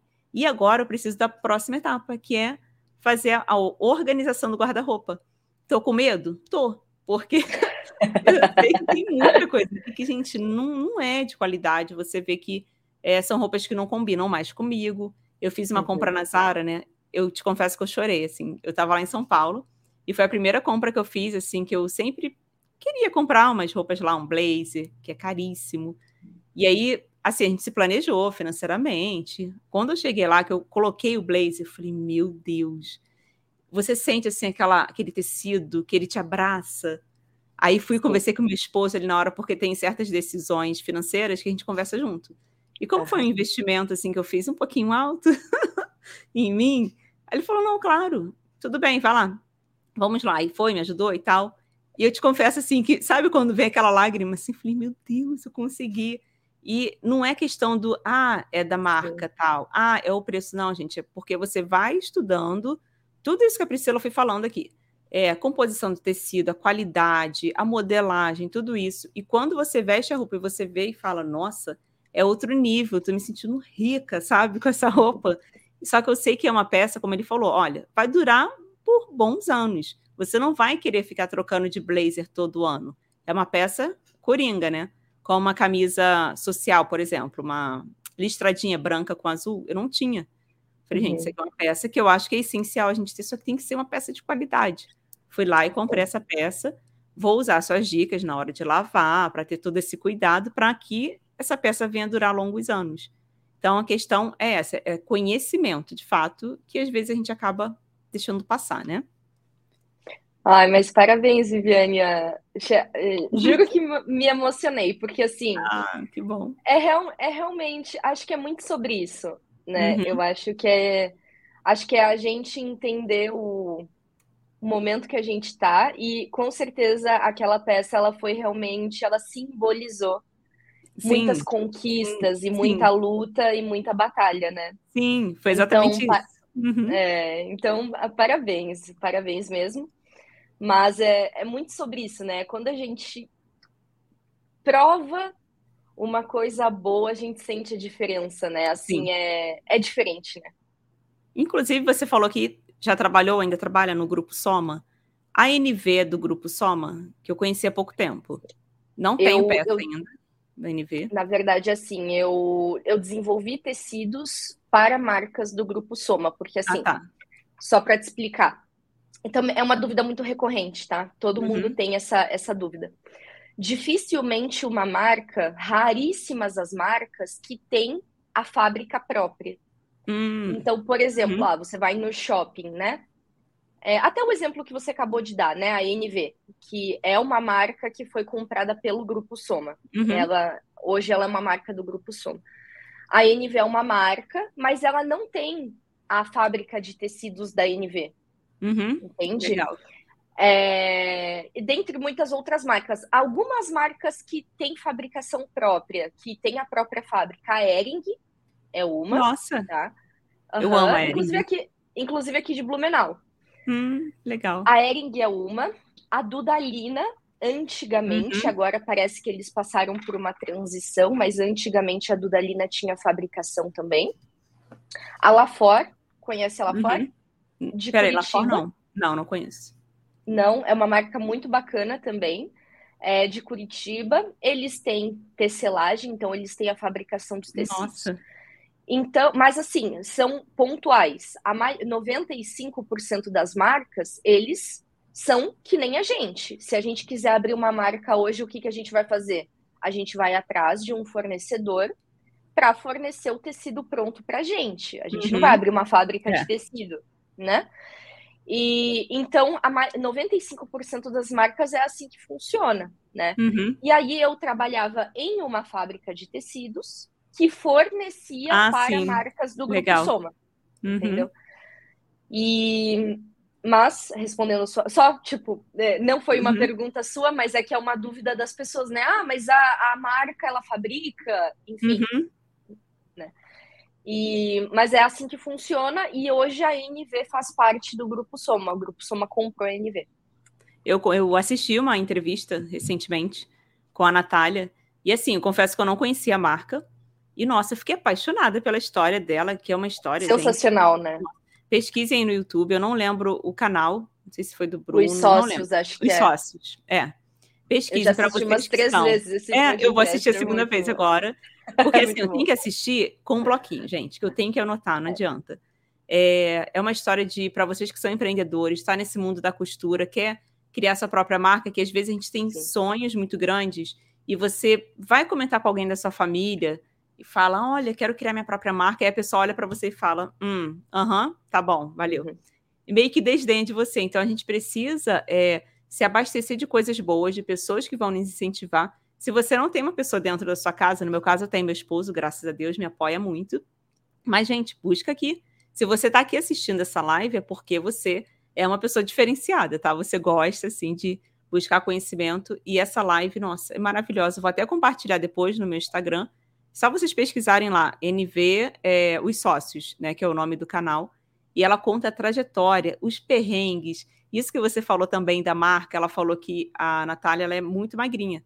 E aí, quando ela começou a fazer lá, criou as modelagens tudo mais, ela criou uma peça do zero, teve todo o investimento. E quando foi para venda, que a pessoa vestiu a calça, não subia. Porque tem corpos diferentes. Não existe simplesmente aquela pessoa com corpo padrão. Ah, o tamanho 40 padrão. Não. E ela se baseou no corpo dela, que um exemplo, ela tem uma perna mais afunilada, na batata da perna. Quando a pessoa foi vestir, não, não subiu. E ela teve um prejuízo. Olha, foi uma coisa horrível, porque começaram a devolver a roupa. Então você pensa, além do prejuízo é, de dinheiro mesmo, material, imagina o psicológico, porque você criou, você criou aquela expectativa e a pessoa começa a falar mal da sua marca. Mas ela conseguiu se reinventar de uma forma que hoje ela acabou vendendo a marca para o grupo Soma. E aí, depois que eu conheci, que eu vi essa entrevista, eu falei, eu tenho que conhecer, gente. Mesmo que eu não compre agora uma peça, porque o custo é bem maior, eu fui lá no. Quando eu fui em São Paulo, tinha lá no shopping em Guatemi, se não me engano. Eu entrei na loja, eu falei, eu vou viver uma experiência aqui que eu quero conhecer. E quando você pega as peças, nossa, o tecido, Priscila, os tecidos uhum. que eles escolhem, é algo assim que você fala, epa, isso aqui é diferente, isso aqui eu não tenho no guarda-roupa. Aí quando você vê a etiqueta, opa, mas com tudo isso que você falou, eu entendo. Então, assim, não comprei no momento, mas sim, um dia eu vou lá e vou comprar uma peça assim para mim, vou vestir, vou colocar lá no provador, vou chorar novamente. Porque eu conheci a história ali da, da, da pessoa que criou aquela marca. Então, assim, a gente precisa valorizar todos os profissionais, seja o pequeno empreendedor, as grandes empresas, porque se eles conseguiram chegar até lá, você também consegue, tá? Gente, eu falei muito aqui, né? Desculpa. Mas tá de, mas ah, tá, seu discurso foi impecável, maravilhoso. Ai, que bom, obrigada. É, eu tô aqui de olho nos comentários, vocês podem deixar, pessoal, algumas perguntas, já vão separando, que daqui a pouco a gente já vai começar a ir para o final aqui, mas antes a gente tem mais uma pergunta aqui para fazer para a Priscila, que é uma pergunta assim muito séria, que muitas pessoas têm esse questionamento. Você acha que é possível competir? Deixei aqui entre aspas, tá? Só para a gente falar assim é, mais uhum. claramente para vocês entenderem. Competir com as fast fashion? Olha, vamos lá. Falando falando de é possível, gente, já vou, já vou dizer de cara, assim, a resposta é muito clara e muito direta. Não é possível competir, tá? O que, que é uhum. uma fast fashion? Vamos, vamos colocar, vamos explicar o que, que é, né? É, são marcas que têm uma produção muito alta, muito uhum. alta, e a fast fashion, por ter uma produção muito alta, elas conseguem ter um preço muito competitivo. O que, que é um preço competitivo? Um preço abaixo do praticado, do que geralmente é praticado por marcas menores, né? Então, o que, é uma fast fashion? É, a Zara é uma fast fashion, uhum. a Renner é uma fast fashion, mas é nacional, né? A Zara não é, não é brasileira, mas a Renner é brasileira, a C&A é uma fast fashion brasileira, a Amaro é uma fast fashion de um nível um pouquinho, de um poder aquisitivo um pouquinho maior, mas ainda uhum. assim se enquadra como uma fast fashion. O que, que é uma ultra fast fashion? É a Shein, por exemplo, né? Hum. E você, ninguém, hoje ninguém bate a Shein, nenhuma fast fashion bate a uhum. Shein. Vocês podem ver os preços deles praticados são absurdamente baixos, né? Então, gente, é, qual que é o princípio de uma fast fashion? Produzir o máximo para conseguir um preço mais competitivo possível tá? Parte disso. É, é possível competir? Não é possível competir, porque a operação deles é gigantesca, vocês não uhum. têm noção.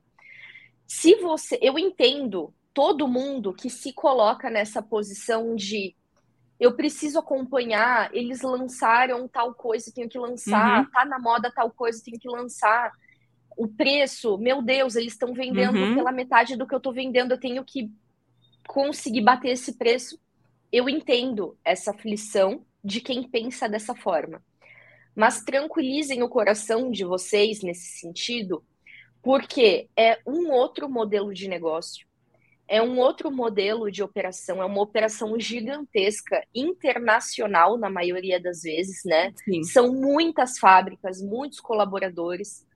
É, então é óbvio que se eles compram uma tonelada de tecido, uhum. eles vão comprar por um preço X. Você que compra 10 metros de tecido, vai comprar por um preço Y. Pode ser o mesmo tecido, mas uhum. só o fato de você comprar em quantidades diferentes, você já paga um preço diferente. É só você é, fazer a analogia com o atacado e o varejo. Você vai lá numa você vai numa loja do shopping comprar uma roupa, você paga um preço. Uhum. Agora, se você quer revender aquela roupa, e você vai comprar aquela roupa no atacado, você vai pagar metade do preço, por exemplo, para poder revender com margem de lucro. Então é a mesma coisa, né? É, então não se cobrem de ter que bater a velocidade e o preço deles, porque é impraticável uhum. para quem é, tem uma microempresa como a maioria de nós, né? Que na maioria das vezes tem uma, duas, pessoas ajudando no máximo, Sim. e olhe lá, uhum. né? A maioria é até sozinha. Sim. Então, não entrem na competição. Qual que é a sugestão que eu sempre dou, né? É... O que, que é não entrar na competição? É você entender o conceito da tua marca, o que, que você está oferecendo para o teu cliente, qual que é o teu tipo de produto, mostra para mostra ele o que, que é, é, a sua marca autoral, o que, que acontece uhum. por trás, quem que produz, quem que está fazendo. Vende por outros motivos, uhum. porque pelo preço vai ser difícil. É. Né? Muito provavelmente você não vai conseguir. Mas mostra um valor que vai além do preço, né? E, e vai por esse lado. E seja fiel no que você acredita, né? Tem aí muitas marcas que estão se destacando, mas porque elas entenderam muito bem o que elas querem entregar e elas estão seguindo aquela linha de uma forma muito fiel, né? Sim. Mas você tem que deixar muito de lado muitas coisas que você acaba vendo de marcas maiores, né? De não querer entrar na competição e você ter essa essa coragem, digamos assim, de é, ser autêntico, entregar um produto diferenciado nesse sentido, né? Uhum. E assim, é muito interessante é, falar sobre isso, porque não, não se comparem, gente, não se comparem com ninguém, porque você não sabe é, tudo que passou, todos os, como a Priscila está falando desde o começo aqui, todos os processos para a pessoa conseguir colocar ali as peças para vender numa loja. E fast fashion, você sabe que é uma grande quantidade.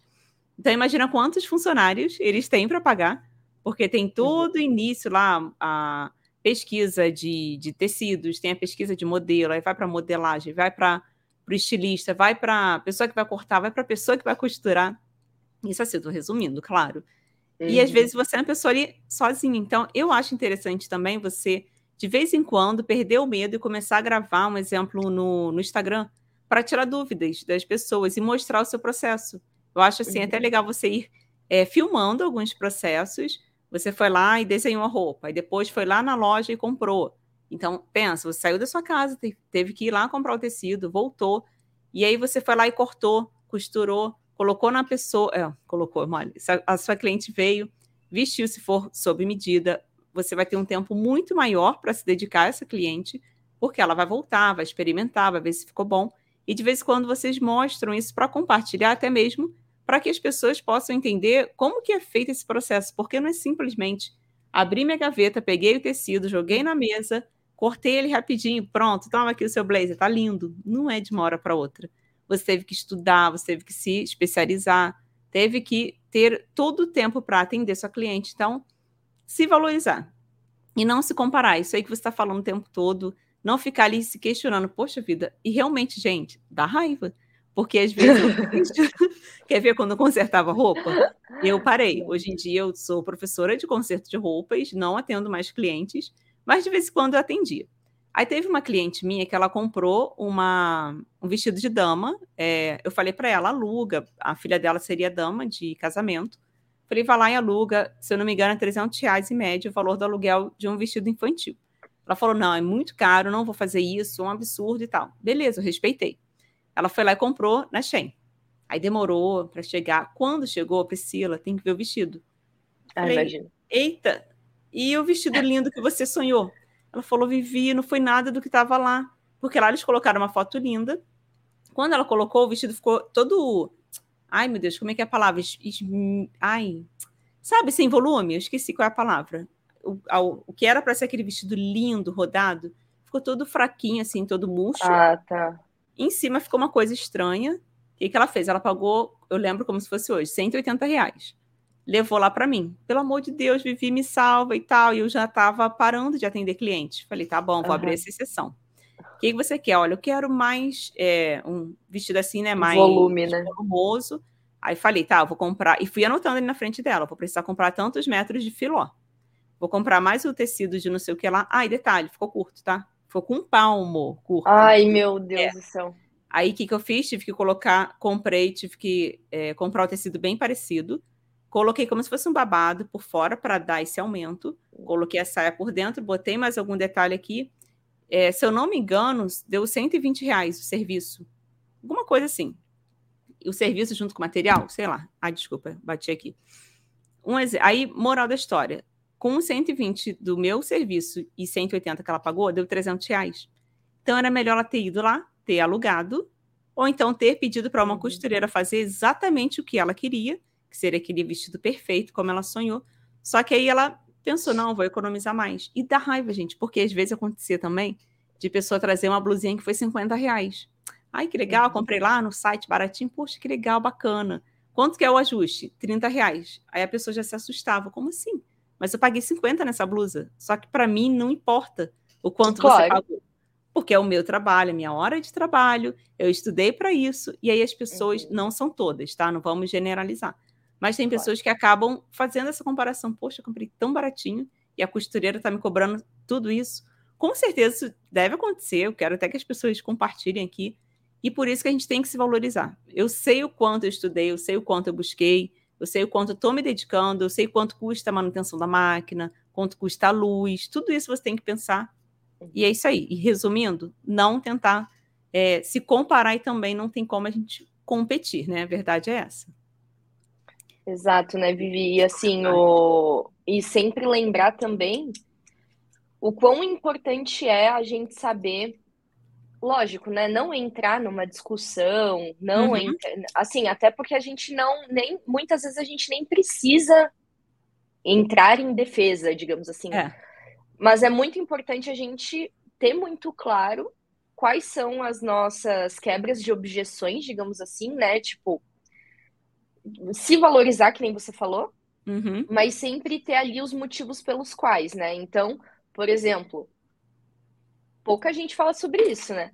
Mas tem muito site que traz de fora que a gente não sabe nem como é que foi a mão de obra. Assim, Nossa. se vendeu essa. Se essa peça chegou no Brasil a 50 reais. Uhum.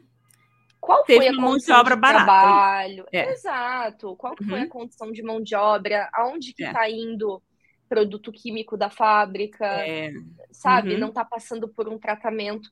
E é por isso também que eu defendo tanto, sem, sem medo algum, né? Eu defendo muito as marcas, as indústrias brasileiras, né? Uhum. Porque aqui no Brasil a gente sabe que existe uma regulamentação, uhum. a gente sabe que a mão de obra ela, ela passa. É, existem leis trabalhistas, a uhum. questão ambiental, né? Se eu tenho uma fábrica e, eu, e o meu tecido passa por tingimento, não é só pegar é. e jogar o meu corante aqui no Rio de Blumenau, né? uhum. né? Então, assim, lembrar que aqui no nosso país a gente consegue olhar para tudo isso. Uhum. Agora, existem países que nem olham para isso, né? É. Então, também lembrar sobre essa procedência, sobre beleza, você comprou 50 reais essa, essa, essa blusa, mas eu, a gente não, enfim, não tá da onde você comprou, a gente tá uhum. no Brasil, enfim, lembrar de tudo isso, né? É, é, são questões muito sérias. a gente tem até que ter esse cuidado para falar, porque assim, a gente não, não tá aqui para criticar marcas, cada um faz a sua uhum. escolha, e como você mesma orientou, você precisa só buscar um pouquinho mais de informação e ter conhecimento. Porque aqui a gente está falando com pessoas que compram roupas e com pessoas que fazem roupas. Até mesmo para você ter um argumento para quando a sua cliente chegar e falar: Poxa, você está me cobrando 150, um exemplo, tá, pessoal?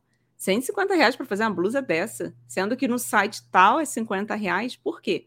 E aí você vai ter o conhecimento, você não vai tratar ali o seu cliente com ignorância, não é, mas é conhecimento. Você vai explicar para ela um processo, como que é feita a sua roupa, o tecido que você comprou.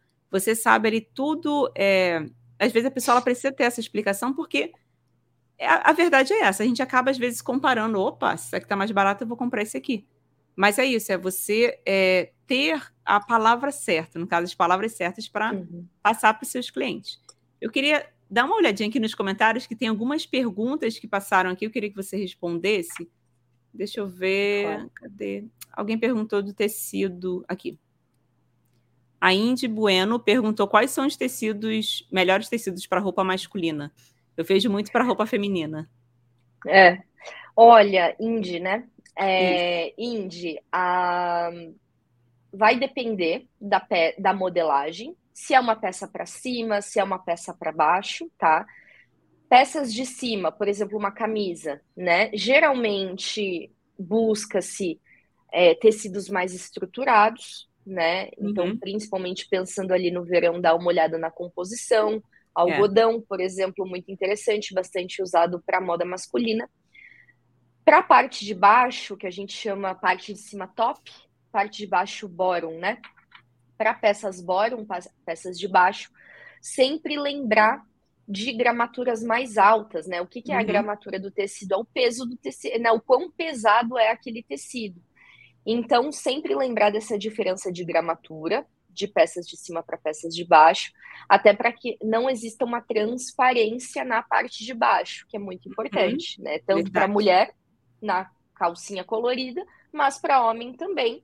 É, a, as cuecas, é, uma cueca preta, às vezes numa bermuda clara, pode marcar, pode ficar transparente. Então, cuidar bastante com isso. Interessante. É, a próxima pergunta é: cacharel é o nome da malha ou a composição? Interessante essa pergunta. Na verdade, cacharel é, é usado mais. Na verdade, cacharel usa-se bastante para o nome, para o modelo, né? Então, assim como isso daqui é um blazer, a cacharel é um hum. modelo de roupa. Uhum. Mas cacharel não é o nome do tecido, nem o nome da composição, é a peça pronta. Uhum. É que hum. nem blazer, camisa. Tá? Uhum.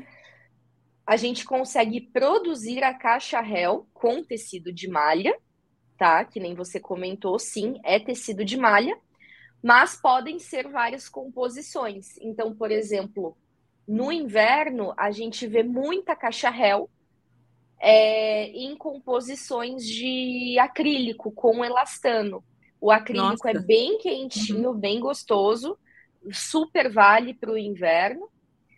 E aí vai ser no tecido de malha para resultar em uma peça de cacharel. Nossa, que legal. É, você quer dar uma olhadinha nas perguntas? Eu acho que você fez uma caixinha. Se você quiser olhar rapidamente, ainda dá tempo. a gente já está então, quase encerrando aqui. Não tinha live. carregado. Não Ai, tinha carregado. Então você vai respondendo ao longo do dia. É, eu já estou até encaminhando aqui já para o final. A gente já falou bastante. Teve muitas dicas aqui, tiveram, né? E teve um comentário aqui interessante da Irene. Convenci minha cliente a parar de comprar na Shein porque os consertos das roupas ficavam mais caras do que as roupas. Olha só, eu acabei de falar exatamente isso. Então Exato. não vale a pena, né? É, Priscila, queria muito agradecer. Nossa, que bate-papo maravilhoso, assim. Muito obrigada, porque, pessoal, a gente conversou aqui antes de começar que ambas fizeram mudanças na mesma semana, tá? A minha foi uma semana, uma, uma mudança de estado, que foi bem radical. A sua, eu acho que você foi para o mesmo município que você estava, não é isso? Não, mudei não. de cidade, mas aqui cidade em Santa Catarina também? mesmo. Ah, tá. Uhum. Então, assim, foi bem corrido e mesmo assim a Priscila se prontificou em participar aqui da live. E eu queria muito que você falasse um pouquinho da sua comunidade, que vai ser lançada na próxima semana, porque com certeza as pessoas aqui que não te conheciam vão começar a te acompanhar agora, tá? Então, queria que você falasse aqui um pouquinho. Claro. É, bom, antes de tudo, o prazer é todo meu. Conta, contem todos vocês, né, que estão aqui, contem super comigo. É, o meu arroba, de novo, é Priscila Fayad Têxtil, para vocês me acompanharem. E, inclusive, abri agora de manhã uma caixinha de perguntas, uhum. então, se vocês quiserem mandar mais alguma coisa, podem mandar lá, que eu vou respondendo hoje ao longo do dia. E na semana que vem, no dia 19 de setembro, nós teremos o lançamento da comunidade Casa Têxtil, que vai ser no formato assinatura, tá? Lá no link da minha bio tem uma, um link de pré-inscrição para você receber um link exclusivo e único de lançamento de quem estiver é, nessa lista, nesse cadastro de pré-inscrição. E você vai garantir inúmeros benefícios. Gente, vocês não têm noção o tanto de benefício que vai ter nesse lançamento. E vão uhum. ser apenas para as 100 primeiras vagas do, do plano premium, que é o plano anual, tá? O primeiro deles é que você vai garantir essa assinatura por um ano por menos de dois reais por dia. Então Nossa. vão ser 59 reais por mês no plano anual, tá? 500 reais em desconto em produto, porque você vai garantir uma planilha de fornecedores que eu mesmo fiz, que eu mesmo montei, então você vai garantir essa planilha. Você vai garantir um guia de conservação têxtil com todos os símbolos de, é, de cuidados dos tecidos, vai estar tá tudo lá para você ter na palma da sua mão, no seu celular e acessar quando você precisar. Você vai ganhar essa ficha, ficha técnica que eu até montei, que eu até uhum. mostrei, desculpa, que eu mostrei aqui antes para vocês. Então, assim, vão ter vários materiais exclusivos para essas 100 primeiras vagas do plano anual, tá? Só no dia 19 de setembro, na semana que vem, para quem estiver é, pré-inscrito, tá? Uhum. De resto, gente, estaria à disposição. A comunidade vai ter é, novos conteúdos toda semana. O objetivo da comunidade Casa Têxtil é você se tornar um verdadeiro especialista no assunto, você saber analisar todos esses pontos que a gente conversou aqui hoje, uhum. pensar como um grande player, pensar como uma grande marca para fazer uma escolha, escolhas mais assertivas, escolhas corretas para a sua marca, para o seu estilo de público. Então, é mais ou menos isso. Qualquer dúvida que surja, eu estou super à disposição para conversar com vocês. É uhum. É só mandar por lá, tá bom? Eu espero Poxa, todos vocês. Obrigada. Aqui, meu esposo acabou de comentar, o Wellington Muniz. Ótimo conteúdo hoje, parabéns. Ai, Obrigada, gente, Wellington. Foi muito incrível mesmo. É, eu quero agradecer demais a Letícia, que também falou, foi incrível. E assim, agradecer demais, porque, como eu falei, eu sempre assisto, aqui eu estou apresentando a live, mas depois eu preciso assistir novamente para eu anotar as dicas que você foi falando aqui, que eu gosto de deixar sempre guardado aqui, porque foi uma live muito enriquecedora, com certeza.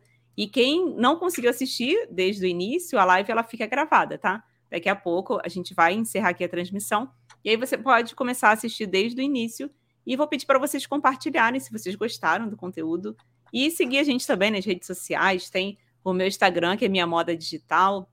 Tem o Instagram da Priscila aqui, que eu já deixei aqui na tela. Tem também o Instagram da Maximus Tecidos. Então, para vocês ficarem aqui por dentro, porque toda semana tem convidados para lá de especiais com conteúdos também que vão agregar muito aqui no conhecimento de todos vocês. E eu espero vocês aqui na próxima semana, tá bom? Tchau, tchau, Priscila. Muito obrigada, tá? Obrigada, Vivi. Obrigada, pessoal, todo mundo que acompanhou. E até a próxima. Ah, vamos pedir para o pessoal fazer um print, vamos sorrir para compartilharem lá né, no Instagram e marcar a gente, tá? É verdade. deixa, deixa eu aproveitar fazer aqui também. Ah. Uhum. Peraí. Vamos lá. Tá. Ops, aqui, congelando o sorriso. Congelando, um, dois, treze. Fechou. Acho que foi, né? Acho que foi. Obrigada, pessoal. Obrigada, Vivi. Uhum. Obrigadão, tá? Tchau, tchau. Tchau, tchau.